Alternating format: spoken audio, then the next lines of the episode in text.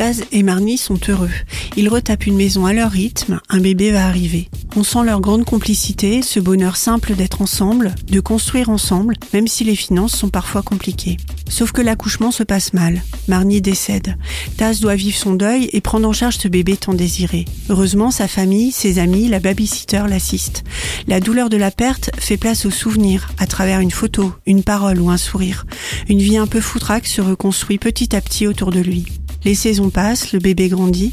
Les montagnes du Montana font partie de l'histoire avec leur beauté et leur sauvagerie. On suit les petits riens de la vie et des saisons. Taz est menuisier, il enchaîne les chantiers.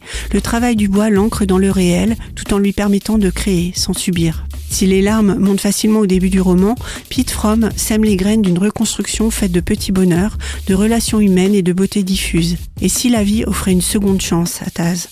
La vie en chantier de Pete Fromm est un roman sensible à découvrir dans votre bibliothèque ou chez votre libraire préféré.